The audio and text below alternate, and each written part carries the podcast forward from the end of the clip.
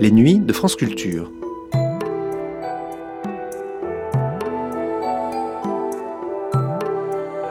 Les nuits de France Culture, une mémoire radiophonique.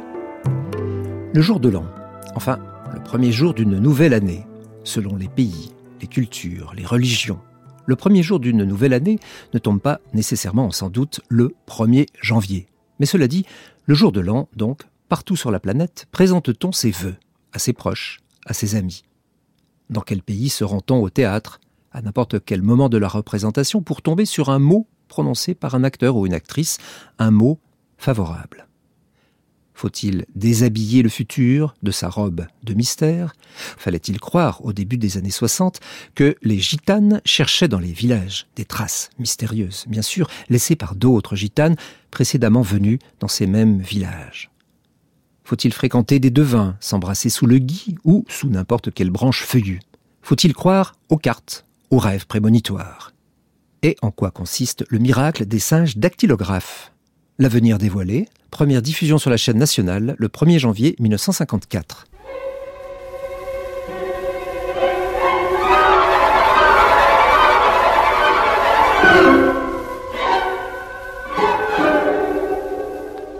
La radiodiffusion française présente, à l'occasion de la nouvelle année, une émission de Pierre Barbier et André Franck, L'avenir dévoilé.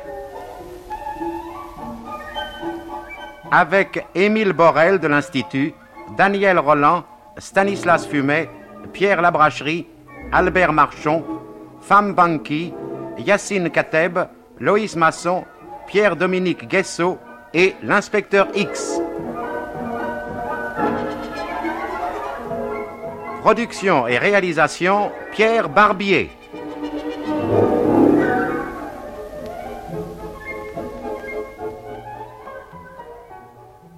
Bonne année, madame. Bonne année, mademoiselle. Bonne année, monsieur. Bonne année. Le 1er janvier est la Bonne date année, de rupture la plus évidente entre hier et demain. Bonne année, monsieur. Les vœux s'envolent, mais autrefois, en était-il ainsi, André Franck? La mode des cartes de visite remonte sans doute au XVIIIe siècle. Voilà l'image de Paris que nous offre un voyageur étranger. En ce jour, il s'agit du Nouvel An. Ce ne sont par les rues de la capitale que laquais portant sur des cartes ornées les souhaits de leur maître. Et les laquais s'accostent, se saluent, et les laquais échangent leurs cartes. Monsieur le duc reçoit ainsi en plein air les compliments de monsieur le chevalier. Comment étaient ces cartes? Il est bien évident qu'elles étaient selon le goût de l'époque, avec des rocailles, des décorations en rococo, des guirlandes de fleurs, des amours, des colombes qui se becquetaient. Plus tard, la mode changea avec les époques et avec les régimes. C'est ainsi que sous la Révolution, on les vit ornées de lauriers, sous l'Empire avec des souvenirs antiques et pompéiens, et la Restauration les enrichit de violettes ou de fleurs de lys. Il y a eu des cartes curieuses. On cite, dans un ouvrage partiellement consacré à cette question, la carte d'un certain monsieur Rousseau, architecte, de- qui portait l'inscription de la famille ne descend aucunement du philosophe impie, ou encore la carte de Villiers de l'Isle-Adam, Villiers de l'Isle-Adam, candidat à la succession des rois de Chypre et de Jérusalem, publiciste. Bonne année, monsieur. Bonne année, madame. L'usage des vœux s'est perpétué. Il se traduit même chaque année par une recrudescence du trafic postal. Cet échange de vœux, sans être aussi important qu'avant la guerre, n'en provoque pas moins une augmentation moyenne du trafic de l'ordre de 80%. Les deux ou trois jours qui précèdent et qui suivent le premier de l'an sont d'une manière générale les jours les plus chargés. La moyenne des plis déposés chacun des jours considérés est de 16 millions, dont plus de 40% à Paris et dans la région parisienne.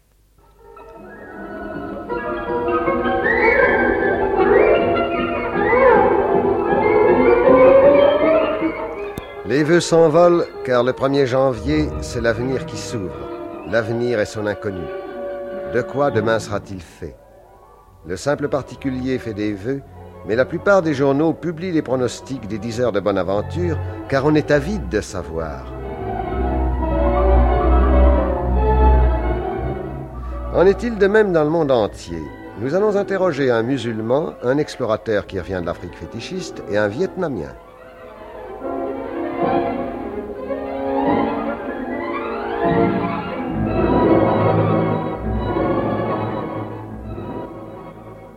Yassine Kateb, vous êtes musulman et je voudrais vous demander si dans votre pays, qui est l'Afrique du Nord, euh, les, des coutumes semblables à celles de, France marquent les solennités du renouvellement de l'année. Je crois que d'abord il faut dire que l'année ne commence pas au 1er janvier chez vous. C'est ça, justement, d'une façon générale, la population musulmane d'Afrique du Nord ne fête pas le jour de l'an le même jour ni de la même façon que les chrétiens.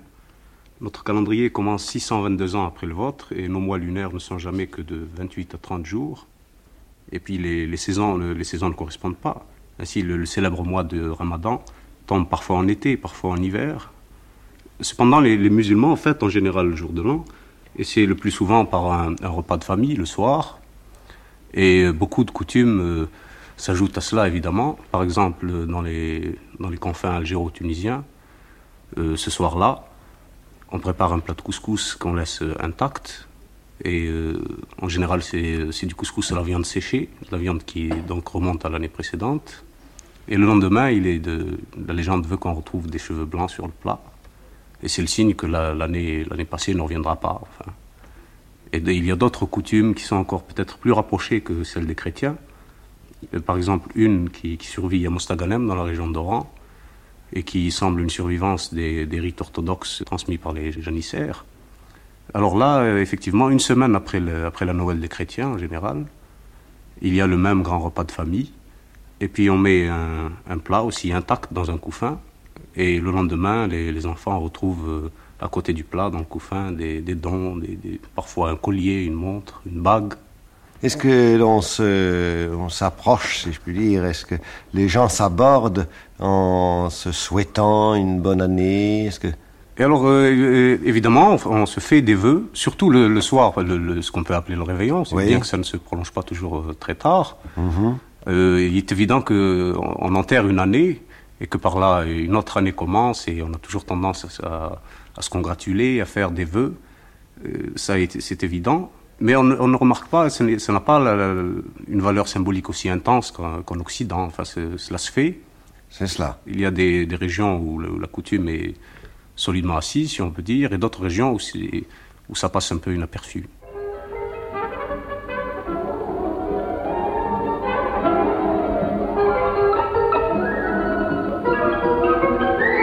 Pierre-Dominique Guessot revient d'Afrique occidentale. Il euh, vient de publier un livre d'ailleurs qui a pour titre Forêt sacrée, magie et rites secrets des Thomas. Les Thomas sont une euh, population euh, qui vit, je crois, à la pointe nord du Libéria. Ça, oui, c'est cela, la, au, au, nord du Libéria, exactement. C'est cela, c'est cela. Et euh, mon Dieu, pour, pour mieux percer ces rites secrets, cette magie, vous n'y êtes pas allé par 36 chemins, Pierre-Dominique Guessot, puisque vous êtes fait initier. Oui, nous sommes Avec fait vos initiés, camarades, et moi. Vous, fait, vous, êtes fait initier. Et alors, je voudrais vous demander, tout d'abord, si là-bas, il y a un 1er janvier, s'il y a un calendrier particulier chez les Thomas. Il y a un calendrier particulier, mais il n'y a pas de 1er janvier. Parce qu'en réalité, leur euh, calendrier est basé sur les cultures. Oui.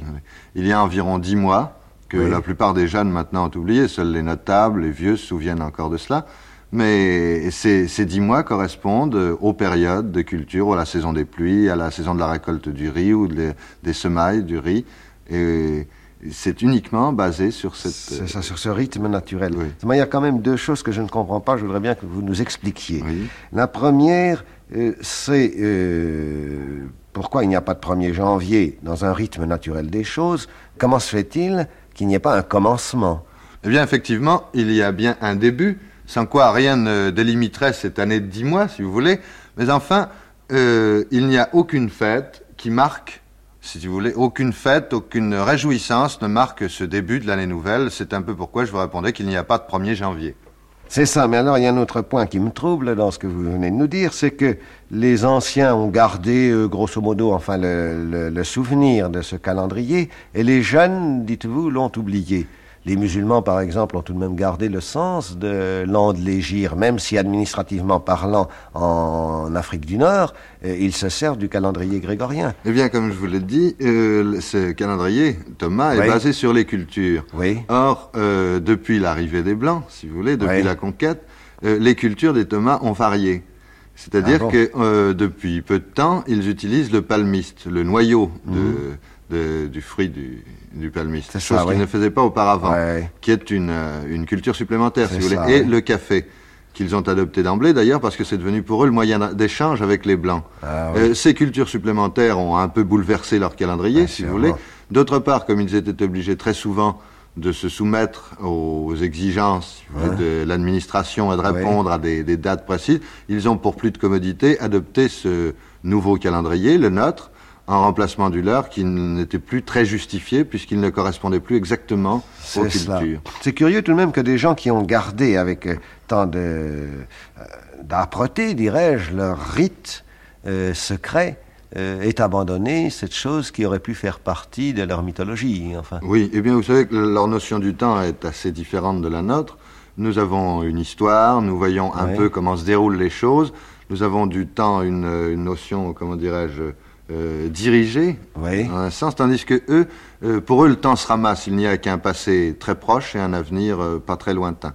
Ah bon, alors ça va simplifier ou compliquer les questions lorsque je vais vous demander s'il y a des devins et si on, si on a recours très souvent aux devins dans Eh bien, pays. on a recours très souvent au devin, euh, mais pour l'avenir très proche, pour les décisions à prendre dans les, les mois qui vont suivre seulement, soit pour les cultures. Par exemple, euh, à chaque euh, nouvelle semaille, les Thomas changent l'emplacement des terrains de culture. Oui. Et ce sont les vieux du village, sous la direction justement d'un devin, qui choisissent le nouvel emplacement de Un géomancien, euh, culture géomancien, oui. Oui, Parce que chez les Thomas, il y a deux sortes de, de devins. Il y a celui qui lit dans la terre, dans la terre qui ne ment pas, disent les Thomas. Il y a la lecture dans le sable, assez analogue à la, la géomancie euh, nord-africaine. Ouais. Et puis la méthode des, des petits cailloux. Je ne sais pas exactement comment se nomme cette méthode avec précision. Et le devin prend dans un sac, un petit sac, euh, des, des noyaux de la forêt, des cailloux. Il y a cinq ou six sortes de, de, de noyaux et de cailloux.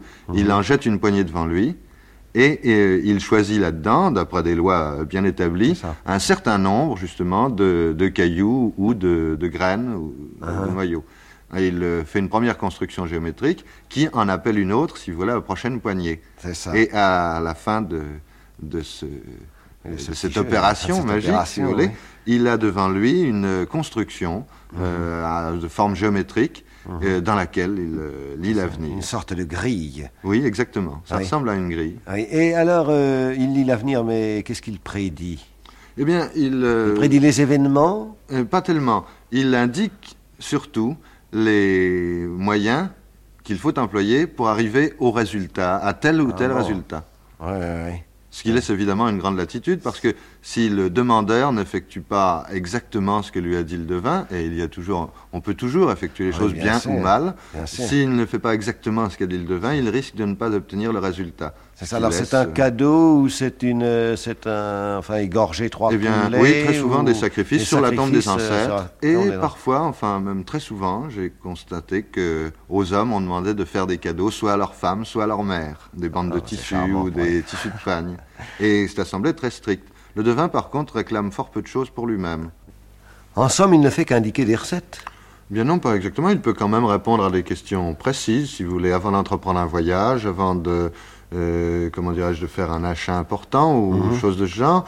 Eh bien, un homme peut consulter le devin pour obtenir justement une, une réponse un peu plus précise. Mais d'ailleurs, à, à ce point de vue-là, euh, je voulais vous dire que euh, on lit aussi les, les présages dans les, les soubresauts des, des victimes des sacrifices. Et à ce moment-là, le devin euh, répond effectivement, donne la réponse des esprits de la forêt ou des esprits des ancêtres à une question précise.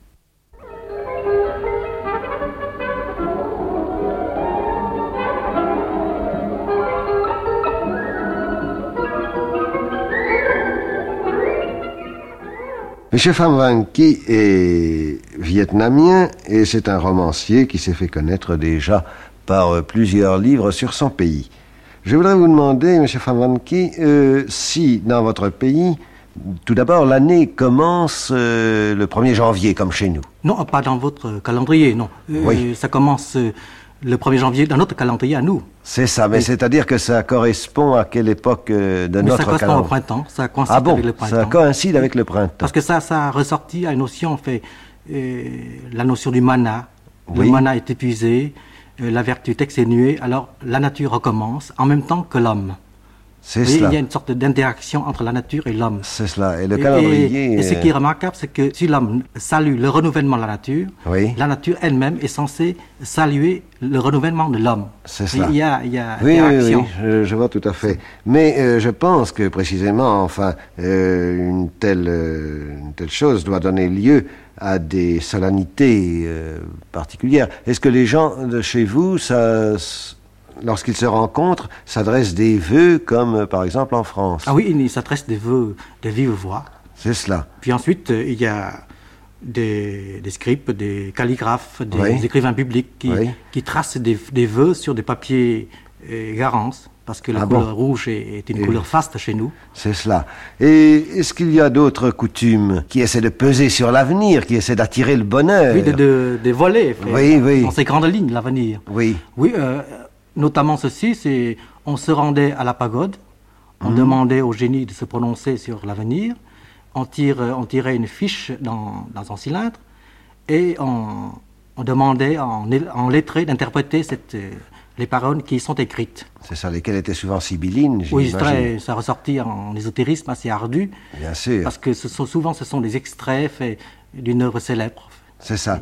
Je pense que aussi vous avez des coutumes enfin plus, plus populaires et moins, moins nettement axées sur l'avenir dévoilé. Euh, je crois que euh, on fait partir des pétards Oui, on fait partie des pétards. fait- pour des saluer pétards la, nouvelle année. C'est ça, oui, des pétards euh, d'ouverture des portes. Oui, C'est-à-dire euh, pour exprimer la chance qui résultera de cette ouverture. oui. Seulement, il faut que, que le crépitement des pétards n'accuse aucune rupture. Ah bon. Parce que si, si, les, si les pétards partent et accusent une petite rupture, euh, ça veut dire que C'est ça, le- le- la chance, chance sera ne sera- oui. Oui, oui. Est-ce que vous avez d'autres euh, oui, on peut, on peut aller au théâtre. Ah bon? Parce qu'en dehors de, de ça. dramatique, le, le théâtre est une source de, de divination, d'oracle. Ah bon, mais alors, c'est-à-dire que si le, le spectacle commence à 3 heures et si vous arrivez à 3 heures... On peut arriver à n'importe quel moment. Ah bon, on il faut qu'on arrive, arrive, euh. il faut qu'on tombe sur un mot favorable.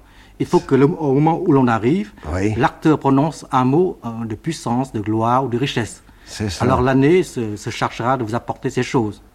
Mais si Ah, l'on tombe sur, sur un mot défavorable, alors euh, adieu vat. Oui, c'est très curieux. Et je crois que vous avez également une coutume qui se rapproche un peu de notre Guy. Oui, euh, c'est une de, votre, de votre de cette pratique enseignée par le Oui. de la Gaule. C'est ça, Eh oui. bien, chez nous aussi, les Vietnamiens sont tenus, dès leur première sortie, Ouais. de rapporter chez eux une branche euh, feuillue, c'est-à-dire aussi chargée que possible, Ouais. euh, aussi chargée de fleurs, de fruits. Alors plus la branche est chargée, eh bien plus seront gros les gains de l'avenir. C'est cela. Est-ce que vous avez une plante particulière? Est-ce que... Non, n'importe laquelle. C'est ça, l'essentiel, c'est que ce soit de la Oui, verdure, la un gros bouquet.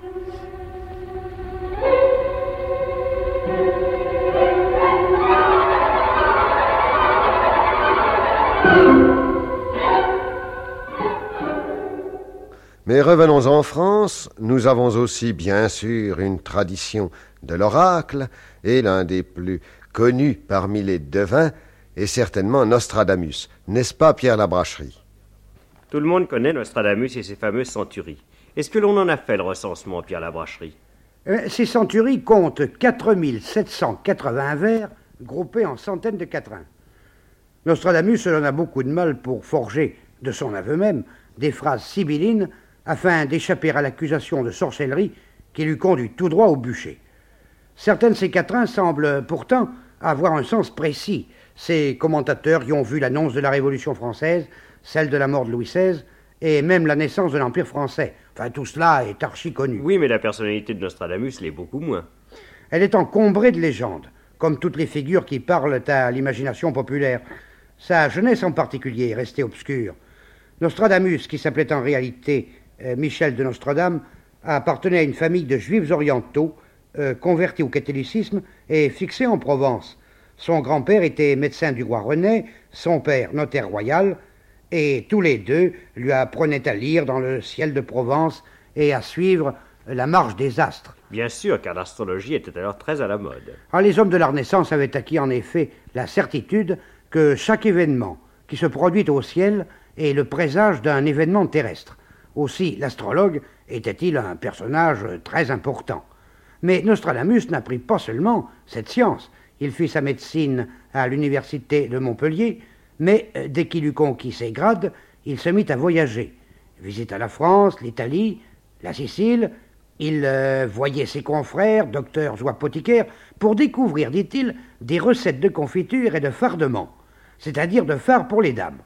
On peut penser qu'il ne se fut pas faute non plus d'interroger les alchimistes et les magiciens, car la Renaissance baignait véritablement dans le merveilleux. Voyons la bracherie, est-ce qu'il lui arriva des aventures au cours de ses voyages? Ce fut là, paraît-il, euh, que se manifesta son premier don de prophétie. On raconte euh, qu'il euh, trouva sur son chemin un jeune moine franciscain, Félix Peretti, et plia le genou devant lui, au grand étonnement des autres moines. Mais il s'expliqua. Je dois m'incliner, dit-il, et m'agenouiller devant sa sainteté. Les religieux attachèrent peu d'importance à cette prédiction, mais en 1585, le frère Peretti devint pape sous le nom de Sixte Quint. On dit aussi que Nostradamus vainquit la peste à Aix et à Lyon grâce à un remède de son invention. Est-ce qu'il ne se sa passe à Salon? Ce fut là en effet qu'il s'établit définitivement pour exercer la médecine. Euh, Nostradamus avait perdu sa première femme et son fils, mais il se remaria à Salon, acheta une maison et construisit un observatoire où il passait une grande partie de la nuit à regarder les astres. Il se qualifiait assez curieusement de médecin astrophile et vivait parmi les baguettes divinatoires, les miroirs magiques, les astrolabes. Mais il avait aussi des livres qui, selon lui, venaient de l'ancienne Égypte et de la Perse des mages, et que ses grands-pères lui auraient transmis. Il prétend n'avoir pas voulu conserver ces documents, cachés pendant de longs siècles. Il préféra les brûler, après les avoir appris par cœur, et il raconte que la flamme léchant l'air rendait une clarté plus insolite, plus claire que naturelle flamme, comme lumière de feu de clistre fulgurant, illuminant subitement la maison comme si elle fût en subite conflagration. Oh, pourquoi ce vandalisme? Nostradamus a sans doute fait cette déclaration pour rassurer les autorités ecclésiastiques car il était euh, soupçonné d'hérésie, accusé de sorcellerie et de magie par ses confrères, jaloux de sa célébrité. Toute la population se pressait chez lui, mais il inquiétait les gens simples par son visage ridé, ses yeux enfoncés dans leurs orbites, sa barbe à double pointe et ses habitudes recluses. Bien sûr, ces centuries ne tardèrent pas à paraître. Il publia des almanachs prophétiques. Les premières centuries parurent en 1550, leur succès fut énorme et foudroyant, et il les continua euh, jusqu'en 1566. Je crois qu'il y a eu des prophéties célèbres, notamment celle de la mort de Henri II. Ah, il augmenta, euh, s'il était possible, la célébrité de Nostradamus. Charles IX, allant dans le Midi, fit un détour par Salon afin de le voir. Catherine de Médicis, qui pratiquait les arts divinatoires, qui s'entourait d'astrologues, euh, qui s'était fait installer un véritable laboratoire de magie, avait pris Nostradamus pour confident et le consultait sur toute chose. Mais les honneurs ne le grisèrent pas, et il demeura à Salon. Où il mourut. Le 2 juillet 1566, à 63 ans.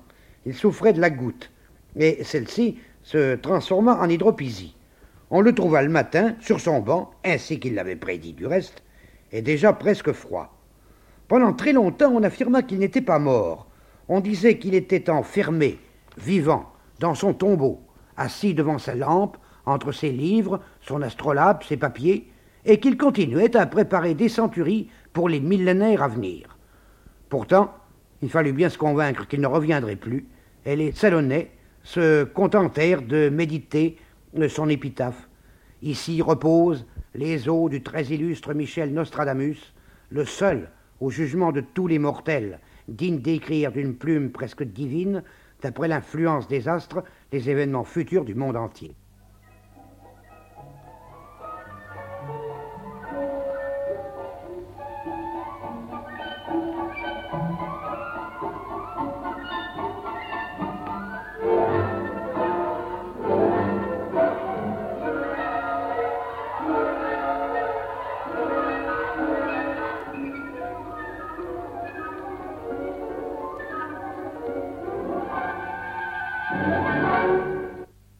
Poésie aime à jouer avec le feu, et si la magie retient son attention, c'est qu'elle y voit avec raison des résurgences de l'esprit d'enfance.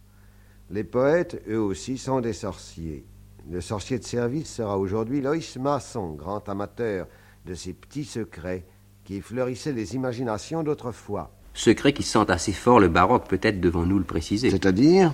Eh bien qu'il perdrait nul doute de leur efficacité s'ils étaient mis en pratique par nos auditeurs. Eh bien, vis donc à ceux qui nous écoutent, n'essayez pas. Mais si, essayez au contraire. Déshabiller le futur de sa robe de mystère, c'est la plus jolie des tentations, la plus reposante aussi, puisqu'elle trouve en elle-même sa récompense. Peu importe le résultat, c'est la poésie mise en quelque sorte à portée de toutes les bourses. Bon, alors vous conseillez d'éviter. Je voulais seulement dire, n'alourdissez pas cela de quelque espoir trop concret. En d'autres mots, attendez-vous à ce que l'avenir vous soit dévoilé. Bonne recette ne saurait mentir, mais à ce qu'il vous écrive ses confidences en langage chiffré, ce qui vous laissera aussi penaud qu'avant et le gardera, lui, bellement, tendrement hasardeux. Autrement dit, voyager sur place, c'est ça, n'est-ce pas? Un peu, mais la promenade conduit jusqu'au bout de l'absurde, ce qui est le plus charmant des itinéraires. Les vrais sports d'hiver de l'imagination. Tenez, pour tout ce qui concerne espoir ou souci d'argent, en aurais-je, n'en aurais-je pas, ce refrain de la vie quotidienne, consultez la chauve-souris. Les grosses, étranges roussettes de votre étrange île Maurice, sans doute, où Huysmans disait que le diable s'était réfugié. Non, pas du tout. Les petits mammifères parapluies d'ici. Ceux dont Jules Renard nous assure qu'ils se forment des loques de la vieille nuit quand elles remontent vers Dieu le matin aveugle et se déchirant aux ronces. Placez une chauve-souris dans un trou bien bouché, ai-je lu dans un petit livre très ancien. Après lui avoir coupé la tête avec une pièce d'argent, tout en récitant trois patères et quatre ave. Et gardez-la dans ce trou pendant trois mois. Au bout de ce temps, vous pourrez lui demander et obtenir tout ce que vous voudrez sujet à voyance matérielle. Mais quatre cinquièmes des gens qui consultent cartomanciennes, chiromanciennes et autres diseuses de bonne aventure se soucient moins d'argent que d'amour, je sais bien. À chacun son dû, la loi du nombre exigerait. Une recette à leur intention. Bon, je l'ai ici, toute fraîche puisée au petit Albert. Vous savez ce mirifique grimoire soi-disant hérité de Saint Albert Je lis. Vous irez un vendredi matin avant soleil levé dans un verger fruitier et cueillerez la plus belle pomme que vous pourrez. Puis vous écrirez avec votre sang sur un petit morceau de papier blanc votre nom et surnom, et en une autre ligne suivante, le nom et surnom de la personne dont vous voulez être aimé. Et vous tâcherez d'avoir trois de ses cheveux, que vous joindrez avec trois des vôtres, qui vous serviront à lier le petit billet. Puis vous fendrez la pomme en deux, vous en ôterez les pépins, et en leur place, vous y mettrez votre billet, et avec deux petites brochettes pointues de branches de myrte vert, le vert est très important, vous rejoindrez proprement les deux moitiés de la pomme et la ferez bien sécher au four, en sorte qu'elle devienne dure et sans humidité comme les pommes sèches de carême. Vous l'envelopperez ensuite dans des feuilles de laurier, si le laurier reste vert, vous serez assurément aimé. Il me semble que dans votre série d'émissions La Volière enchantée, vous faisiez l'écho de quelque chose d'assez voisin euh, concernant l'alouette. Eh bien, on trouve de tout dans ces grimoires charitables. Nanti de quinze des plus longues plumes de l'alouette et de son cœur, il n'est pour l'amoureux que de s'approcher de la bien-aimée et de faire en sorte qu'elle le regarde fixement le temps d'un Ave Maria. Les rayons visuels, se rencontrant mutuellement, seront alors de si puissants véhicules de la passion que le plus grand dédain ni la plus grande froideur ne pourront leur résister. Mais ce n'est pas là tant une recette de divination que d'application, si je puis ainsi dire, manière de forcer le destin. J'ai cependant ce qu'il vous faut. Il n'était, autrefois, dans le candide d'autrefois, que de se procurer une aile d'alouette et de la tremper dans le vin nouveau.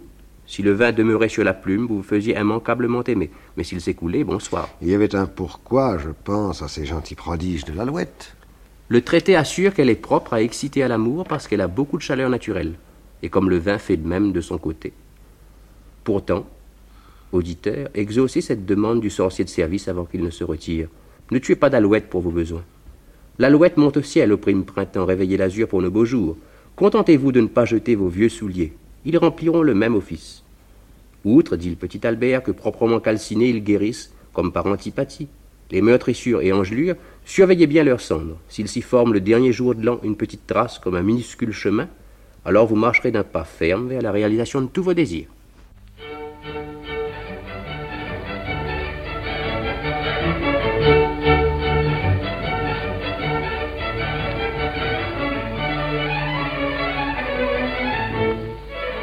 Nous avons parlé des devins sous divers aspects. Il est peut-être juste maintenant de choisir parmi eux quelques interprètes et de les soumettre à notre interrogatoire.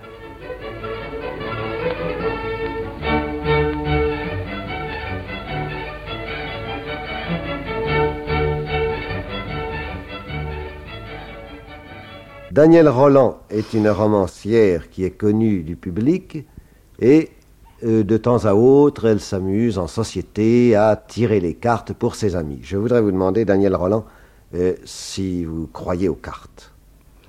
Je m'amuse en effet à tirer les cartes, et à mon sens, c'est beaucoup plus difficile que d'écrire un roman.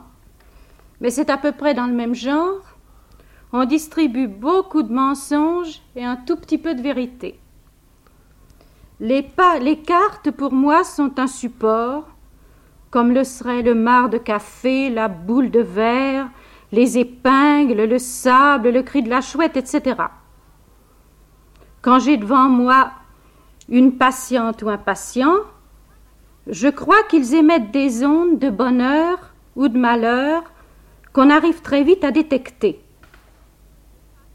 Le passé se devine aisément, non seulement par le support des cartes, mais surtout par les gestes, le visage, le langage.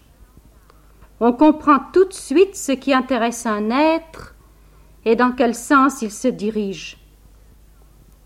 Quant en son avenir, on l'aperçoit d'une façon grossière, certes, mais pourtant il faut bien reconnaître que certains portent en eux le malheur et d'autres le bonheur. La catastrophe est plus facile à voir parce qu'elle est plus fréquente et marque bien plus les individus. En somme, vous comprenez, si je puis dire, la personnalité qui est en face euh, vous, et de cette compréhension même, vous déduisez les éléments de passé, de présent ou d'avenir. Vous faites le travail du romancier, vous prenez un personnage, et puis, mon Dieu, vous lui construisez un peu sa vie. Bien, je crois que le présent, le passé, l'avenir, tout cela, ce sont de vains mots. Nous sommes bien obligés de les employer puisque nous n'en avons pas d'autres. Mais tout se mêle, tout se confond. Et si l'on a un peu de sensibilité, un petit peu d'intuition, je crois qu'à certains instants, on peut comprendre le passé, expliquer le présent et voir très confusément un tout petit morceau de l'avenir. Mais vous avez dit le mot juste, un petit peu d'intuition, car il y a une part de lecture de pensée, certainement. Mais je crois que vous croyez aux rêves. À pas, pas du tout aux rêves des analystes et des psychanalystes, absolument pas Ah celui-là, mais, ça, Ça, je- mais à l'autre, le rêve prémonitoire. Ah oui, j'avoue que je ne crois pas du tout aux rêves, n'est-ce pas, qui, euh, qui sont uniquement des rêves sexuels, n'est-ce pas? Tout cela me semble assez puéril et à l'usage de collégiens ou de vieux monsieur. Mais je crois que l'on peut en rêve voir euh, des paysages inconnus, des visages, des scènes, et que quelque temps après, quelquefois plusieurs mois, quelquefois même plusieurs années, on rencontrera ces paysages, ces visages, et qu'on vivra ces scènes. Il y a là quelque chose d'extraordinaire, mais qui est incompréhensible, mais en somme pas plus incompréhensible que l'atome ou toutes ces choses que nous ne comprenons pas. C'est le sujet de votre prochain roman. Oui, dans mon prochain roman, précisément, je présente un individu, d'ailleurs c'est une histoire qui m'a été contée, qui voit en rêve un pays tout à fait nouveau, qui vit près d'une femme nouvelle, qui a des aventures nouvelles, et tout cela lui arrive à peu près exactement comme il l'a rêvé, quelque temps après. Évidemment, c'est très anti-scientifique, mais je ne suis pas du tout une scientifique. Je m'élève là contre, je suis purement une intuitive. C'est sans doute un faible, mais chacun a ses faiblesses. Je voudrais tout de suite faire une petite remarque. Pour euh, Daniel Roland, l'observation du sujet est aussi important, sinon plus important, que le support que lui fournissent les cartes. Or, un écrivain comme Jean-Paul Kléber, dans son livre La vie sauvage, nous rapporte, et il le sait d'expérience, que les gitanes, lorsqu'elles arrivent dans un village, euh, trouvent inscrits sur les murs des maisons des sigles, des signes mystérieux, qui indiquent le passé, les préoccupations essentielles des habitants. Ces sigles, ces signes ont été inscrits, placés là par les gitanes qui sont passées avant elles dans le village. Tout cela, naturellement, qui passe inaperçu aux yeux du profane, et vous le pensez bien, un élément de documentation fort précieux pour les professionnels de la divination.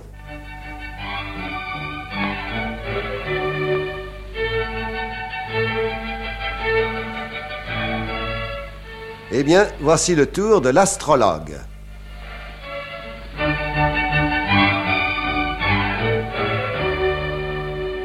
Albert Marchand est un romancier euh, d'origine provençale, n'est-ce pas? Certainement. Et je me demande si ce n'est pas le beau ciel de Provence qui vous a incité à déserter la littérature pour vous consacrer à l'astrologie. Eh bien, je crois que vous êtes dans le vrai, car vous n'ignorez pas qu'il y a près de Manosque ou du côté de Draguignan un observatoire célèbre. Hum. Et Giono lui-même, mon compatriote et ami, a écrit un livre qui s'appelle Le poids du ciel. Il n'est pas indifférent non plus, lui, aux astres. Bien sûr. Mais vous, est-ce que ça ne vous a pas changé? Ah, bah, pas tellement. Car en somme, l'astrologie, c'est de la poésie. Ah bon Et la fréquentation, la société des étoiles qui sont dans le ciel est tout aussi captivante, je vous assure, que celle de- des étoiles qui évoluent sur les plateaux du cinéma. Enfin, je voudrais vous, vous poser une question. Est-ce que vous croyez à l'astrologie Bien, Entre je nous. ne pourrais pas dire exactement que j'y crois, je ne serais pas dans le vrai, car il s'agit ici d'une évidence. On ne peut pas dire que l'on croit à une chose qui est absolument certaine. Oui. Or, l'évidence, je- elle m'est venue par la su- le très grand nombre d'expériences que j'ai faites. Étant placé chaque jour devant des faits objectifs, devant des résultats certains, je ne peux plus nier euh, l'évidence du fait astral, ce que nous appelons le fait astral. Mais vous ne pensez pas que l'astrologie est une, euh, une science conjecturale? Si, c'est une science conjecturale, beaucoup plus que prédictive, à mon avis. Et euh, sa valeur est surtout dans les renseignements qu'elle peut donner sur la psychologie d'un individu, sur son comportement et sur ses aptitudes. Dans le domaine de la pronostication, évidemment, là, il y a certainement un peu plus de flou. Euh, soit qu'il faille tenir compte euh, de ce que cette science n'est pas absolument parfaite, rien n'est parfait, soit qu'il faille admettre que le libre arbitre humain joue dans une certaine mesure, et même dans une mesure assez grande, qui peut par conséquent s'affronter avec euh, le déterminisme céleste. Euh, Daniel Roland, qui elle aussi est romancière, mais qui n'a pas encore trahi, si j'ose dire, nous disait à propos de, de la cartomancie euh, que, mon Dieu, le- les cartes pour elle n'étaient qu'un support et qu'elles étaient un petit peu comme la page blanche devant le romancier au moment qu'il va écrire euh, son roman. Oui, c'est tout à fait mon avis. C'est euh, c'est une affaire d'inspiration, surtout. Ce sont ce qu'on appelle des jalons, qui permettent euh, à l'intuition du devin de se manifester. Mais l'astrologie, c'est tout autre chose. Car nous nous fondons ici sur des données réelles, sur les positions astrales au moment de la naissance. Par conséquent, ce sont des schémas que nous établissons et qui sont objectifs. Telle est l'opinion de l'astrologue. Ici, je me permettrai de faire encore une remarque. Le ciel de naissance, c'est-à-dire la position des astres à un moment donné, établi par l'astrologue, peut bien être un schéma objectif. Le seul point contesté est la relation de cause à effet, l'influence directe des astres sur le comportement physique et moral des humains. C'est ici, sur ce point précis, que l'astrologie prétend se fonder, mais c'est bien aussi sur ce point qu'elle introduit des éléments de confusion et transforme des conjonctures en conjectures.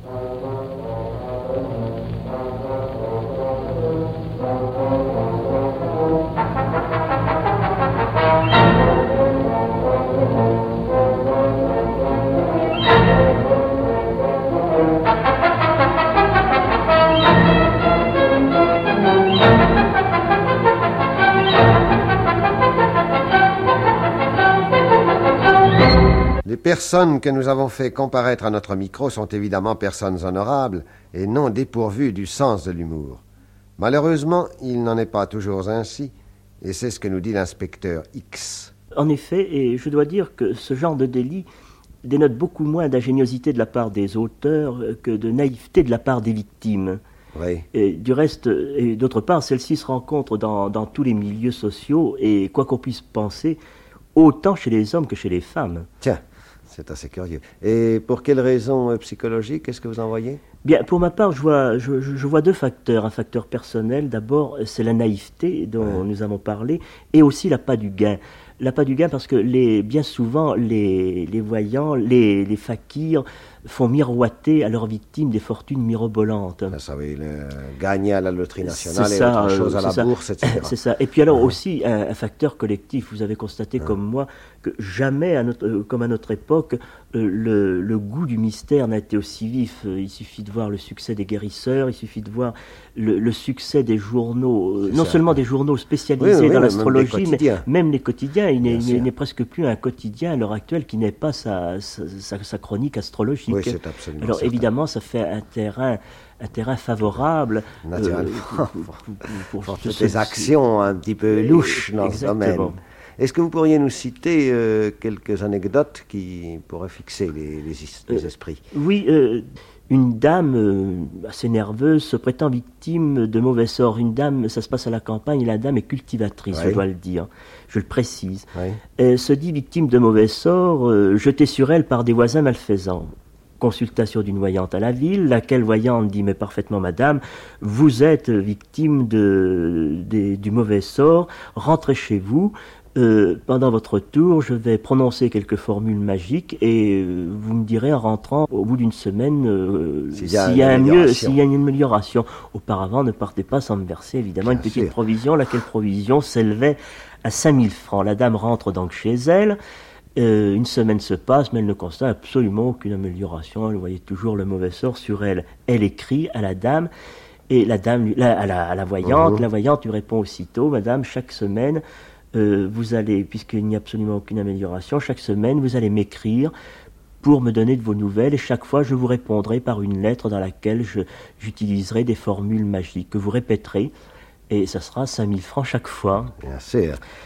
Euh, mais, petit jeu euh, pouvait se poursuivre longtemps. Ça, ça s'est poursuivi tellement longtemps euh, que la, la- la- la cultivatrice avait versé 150 000 francs. C'est au bout des 150 de ces 150 000 francs de versés et que ne voyant absolument aucune amélioration dans son état, qu'elle a porté plainte. Uh-huh. Voilà où elle délie. Mais il y a une anecdote assez comique dans l'histoire, c'est que cet argent, la- l'argent que la, la cultivatrice versait à la voyante, elle l'empruntait au crédit agricole. C'est en effet une chose assez curieuse. Je pense pas que le législateur ait jamais prévu une Euh, non, utilisation des fonds. ça n'était pas prévu. Autre exemple. Autre exemple, celui-ci est un peu plus tragique, un peu plus navrant. Euh, ça n'est pas à proprement parler une voyante qui est en cause, c'est une guérisseuse. Voici de quoi il s'agit. Un monsieur va trouver euh, une guérisseuse pour sa fille euh, qui était atteinte d'une maladie assez grave. La guérisseuse Mmh. la soignait à l'aide de passes magnétiques et chaque fois se faisait verser une somme de 5000 francs. Et je dois dire du reste que la méthode euh, avait l'air de porter quelques Mmh. fruits. Euh, enfin, ça faisait déjà six séances que le monsieur faisait subir à, sa- à sa fille, quand un jour, la guérisseuse prend le monsieur à part et lui dit, écoutez, euh, donnez-moi, j'ai envie de vous lire vos lignes de la main, est-ce que vous permettez Bien volontiers, dit le monsieur. Elle lui lit donc les lignes de la main et constate qu'il avait une ligne de chance extraordinaire et lui en fait part. Il lui dit, monsieur, vous avez cette ligne de chance là qui vous permet de jouer tout ce que vous voulez à la bourse, vous allez gagner un, un argent fou, du reste vous allez en avoir besoin euh, pour, euh, sub- pour soigner votre fille. Euh, moi, je vous conseille de jouer. Le monsieur lui répond Je veux bien, malheureusement, je- ça se passe en province, Mhm. histoire, je le précise. Je veux bien, mais je n'ai absolument aucune relation à Paris, dans les milieux boursiers. Je ne vois pas comment je pourrais faire. La dame lui dit Mais monsieur, qu'à cela tienne, moi, je suis, j'ai j'ai des relations extraordinaires à la bourse, je vous ferai gagner tout ce que vous voudrez. Si vous voulez, donnez-moi de l'argent euh, immédiatement. Le monsieur, confiant, lui verse 50 000 francs. Au bout d'une semaine, la dame, euh, toute penaude, lui dit qu'elle avait fait un mauvais coup, mais qu'il devait continuer à se fier à sa ligne de chance et qu'il gagnerait, que finalement, Et il finirait ça, par ouais. gagner. Et chaque fois, elle se faisait verser 50 000 francs Mhm. sans absolument aucun résultat. Et euh, c'est allé comme ça jusqu'à 1 500 000 francs, je précise bien, n'est pas 1 mal. 500 000 francs. Et le monsieur n'aurait jamais porté plainte, on n'aurait jamais, nous nous n'aurions jamais été Ouais, au ouais. courant du délit si un jour il n'avait tenté de se suicider. Et c'est après sa tentative de suicide qu'il a expliqué, enfin, qu'il Qu'on qu'il a a donné les interrogé, raisons, qu'on l'a a donné interrogé, les- qu'il a donné les raisons. raisons. L'inspecteur X nous prie de faire remarquer qu'en ce domaine, on se trouve rarement en présence de délits caractérisés, pour la simple raison que les victimes ne portent pas plainte.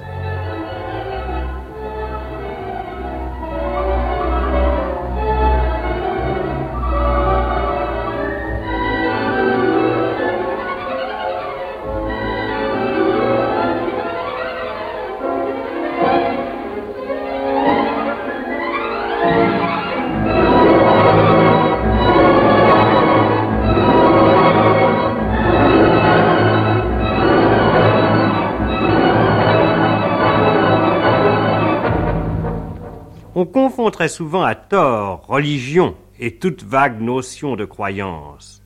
Les théologiens catholiques entendent bien marquer la différence et Stanislas Fumet nous exprime avec force leur point de vue. Le chrétien qui se respecte ne vous dit pas la bonne aventure. Il se garderait de promettre à cette jeune fille que le 1er avril, elle fera un beau mariage, ou à ce monsieur dans le désarroi qu'il trouvera une situation, un appartement. Il se contentera de leur souhaiter toutes sortes de biens, et s'il le fait d'un cœur sincère, avec prière à la clé, il est très possible qu'il les leur obtienne. L'Église, qui a mis sa confiance dans les prophètes de l'Ancien Testament, parce que, pour la théologie, ces prophètes-là étaient inspirés, et que les choses qu'ils voyaient ne pouvaient être connues de l'homme que par la révélation, l'objet de la véritable prophétie existant dans la connaissance divine au-dessus de la faculté de l'homme, l'Église montre la plus grande réserve pour tout ce qui concerne les prophéties euh, qui n'appartiennent pas aux deux testaments.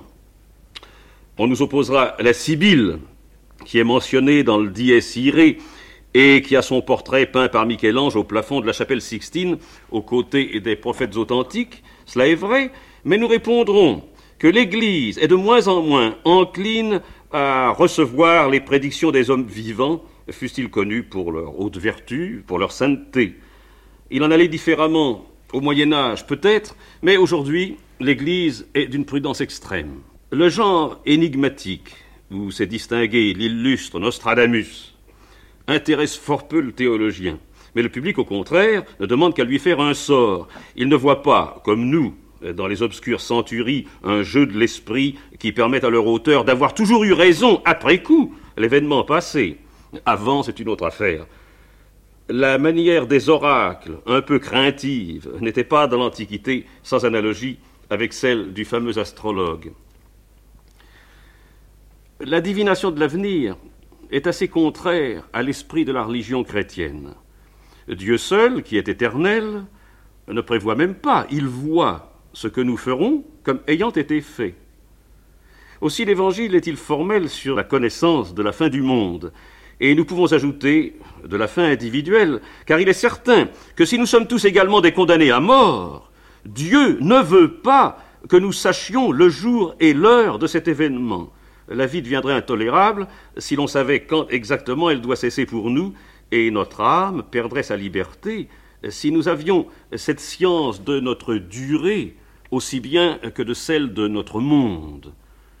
Nous lisons dans Matthieu, au chapitre 24, lorsque le Christ prophétise la fin du monde et qu'il a usé pour la décrire des images qui parlaient le mieux au sens de ses contemporains. Mais pour ce qui regarde ce jour et cette heure, qui que ce soit, hormis mon Père, n'en a connaissance, et pas même les anges du ciel. La vérité, euh, pour les chrétiens, est que nous ne sommes pas soumis à la fatalité. Euh, le Fils de l'homme nous a donné des moyens de lutter contre le destin. Il n'y a pas que l'art, cet anti-destin, comme le définit André Malraux, qui combat la destinée mortelle. Il y a les forces spirituelles, il y a euh, plus singulièrement la prière, qui est capable d'abattre le fatum. Tout ce que vous demanderez en mon nom, vous l'obtiendrez, dit le Christ. Et il promet à ses disciples qu'ils feront contre le destin les mêmes choses que lui, et de plus grandes encore. Les chrétiens, après lui, guériront des maladies mortelles, ils ressusciteront des morts, ils détourneront des calamités, ils imprimeront un autre sens à l'histoire. C'est cela que le monde moderne, dans la mesure où il a perdu la foi, ne comprend plus. Il croit, avec les hegéliens, les matérialistes marxistes, que c'est l'histoire qui nous fait, alors que nous sommes responsables de notre histoire humaine, que c'est à nous à la faire. Évidemment, le christianisme est une religion positive, une religion créatrice, et qui refuse de se rendre à un déterminisme dissolvant, de se livrer aux mains cruelles du hasard.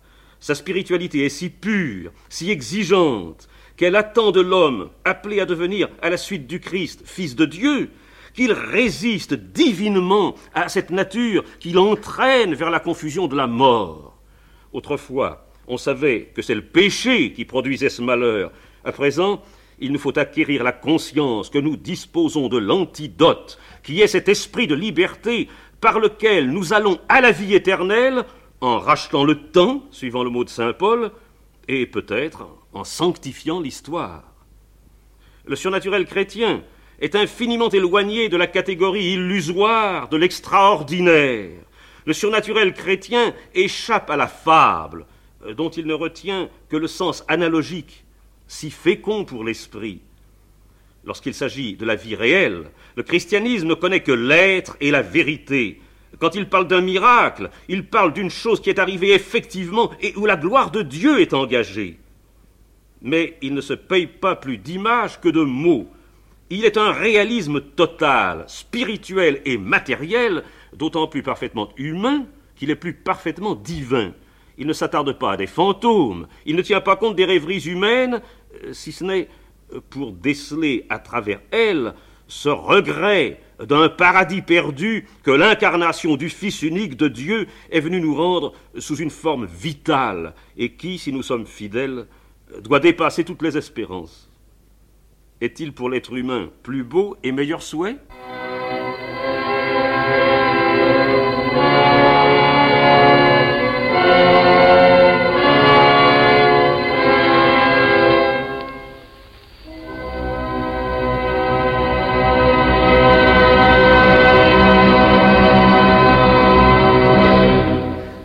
Mais qu'en pense l'homme de science? Nous sommes allés interviewer chez lui M. Émile Borel, mathématicien universellement connu. Monsieur Émile Borel, pensez-vous que les savants peuvent prévoir l'avenir? Tout d'abord, il y a une question que chacun pose, il y a le problème des probabilités.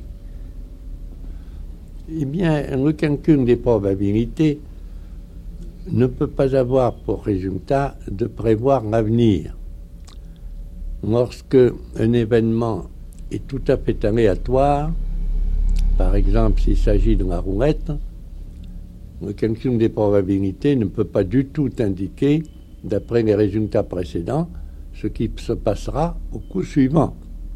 Car, comme le disait fort bien Joseph Bertrand, la roulette n'a ni conscience ni mémoire elle ne se rappelle pas ce qu'elle a fait, et même si elle se rappelait, elle n'aurait pas la conscience de vouloir corriger ses erreurs si elle avait amené plus souvent la rouge que la noire, elle ne se croirait pas tenue du tout de compenser cette différence dans les coups suivants. Par conséquent, il n'est absolument pas possible, par le des probabilités, de prévoir un phénomène isolé. Mais il en est tout autrement lorsqu'il s'agit d'une succession de phénomènes. Nous ne pouvons pas du tout savoir, si nous nous trouvons dans une salle où il y a une roulette, si c'est le numéro 17 qui sortira la prochaine fois. Mais nous pouvons être certains que dans les 30 coups suivants, il n'est pas possible que le numéro 17 sorte chaque fois cet événement a une probabilité tellement faible qu'on doit le considérer comme rigoureusement impossible. J'ai déjà donné autrefois un autre exemple d'événements qui sont tout à fait impossibles. C'est ce que j'ai appelé le miracle des singes dactylographes. Si l'on suppose que l'on donne à des singes des machines à écrire et que ces singes tapent au hasard sur ces machines, il n'est pas possible que sur les feuilles ainsi recueillies, on puisse trouver les œuvres complètes de Victor Hugo. Il n'est même pas possible que l'on puisse trouver un seul sonnet déjà écrit en français, car la probabilité d'une telle coïncidence est tellement faible qu'elle équivaut à une impossibilité absolue. Par conséquent, voilà des cas où un calcul des probabilités ne peut certes pas prédire l'avenir, mais peut tout de même donner certains renseignements sur ce qui arrivera, puisqu'il exclut un certain nombre de possibilités. Est-ce que le, problème de la fissibilité de, l'atome ne, repose pas un peu sur euh, le calcul des probabilités? Mais si, parfaitement. Lorsque l'on considère les mouvements qui se produisent dans une certaine masse d'uranium, par exemple, on constate que lorsque il y a une décomposition, cette décomposition produit une émission de particules et que cette particule a une certaine probabilité d'en rencontrer une autre avant d'être sortie de la masse. Si l'ensemble des probabilités est tel que le nombre des particules qui explosent pendant une fraction de temps infinitésimale va en augmentant à chaque millionième de seconde, cette augmentation sera tellement rapide qu'il y aura explosion. Si au contraire, le nombre va en diminuant, au bout d'une très faible fraction de seconde, il ne se produira plus rien et il n'y aura pas d'explosion. Par conséquent, il y a simplement une probabilité pour que la bombe atomique fonctionne, et il y a aussi simplement une probabilité pour que les bombes atomiques qui sont en dépôt ne fonctionnent pas. Seulement, la première probabilité est tellement forte qu'il est tout à fait certain qu'il y aura explosion, et l'autre est tellement faible qu'il est tout à fait certain qu'il n'y aura pas d'explosion. En somme, tout le, problème de la possibilité de prévoir l'avenir pour le savant, même en déterminant des conditions favorables au déclenchement d'un certain phénomène, peut se rapporter à un problème de calcul des probabilités. Oui, certainement. Il y a cependant des cas où la probabilité est tellement faible et tellement, tellement éloignée qu'on peut dire qu'il y a certitude. C'est ce qui a lieu dans les phénomènes ordinaires que nous observons chaque jour. Par exemple, lorsque nous pressons un bouton et que nous obtenons une image d'une lampe électrique, n'est-ce pas? D'une ampoule électrique. Il est évident qu'il y en a une certitude. Si le courant n'est pas coupé, nous sommes tout à fait certains que la lampe s'allumera. De même, si nous tournons le bouton de la radio, et si celle-ci fonctionne bien, ainsi que notre appareil, nous sommes tout à fait certains que nous entendrons tel ou tel poste à tel moment donné. Par conséquent, il y en a de vraies certitudes. Mais alors, euh, une question un peu indiscrète, Monsieur Émile Borel, comment jugez-vous la prétention des astrologues, des chiromanciens, des radiesthésistes et autres personnages euh, qui prétendent eux aussi lire l'avenir eh bien, je n'ai pas besoin de vous dire que je partage là-dessus l'opinion de tous mes hommes de science. Ils considèrent ces pseudosciences occultes ou analogues aux sciences occultes comme tout à fait dénuées d'intérêt et que tous mes phénomènes prétendus observés par certains ne reposent sur aucune base sérieuse.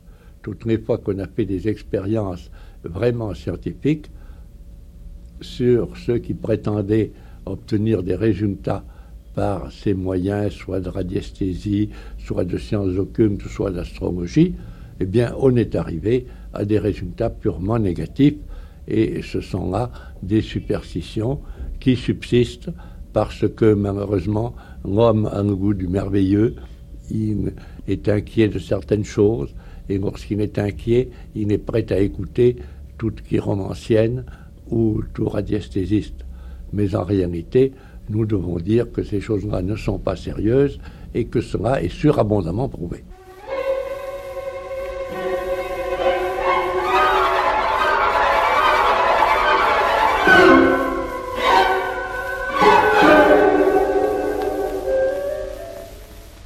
La radiodiffusion française vous a présenté, à l'occasion de la nouvelle année, une émission de Pierre Barbier et André Franck, L'avenir dévoilé.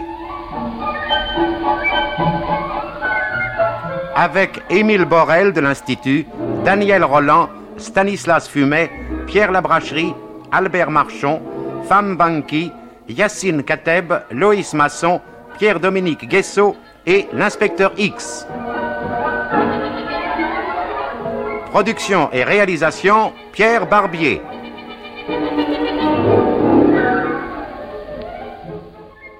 Cette émission a été diffusée pour la première fois sur la chaîne nationale le 1er janvier 1954.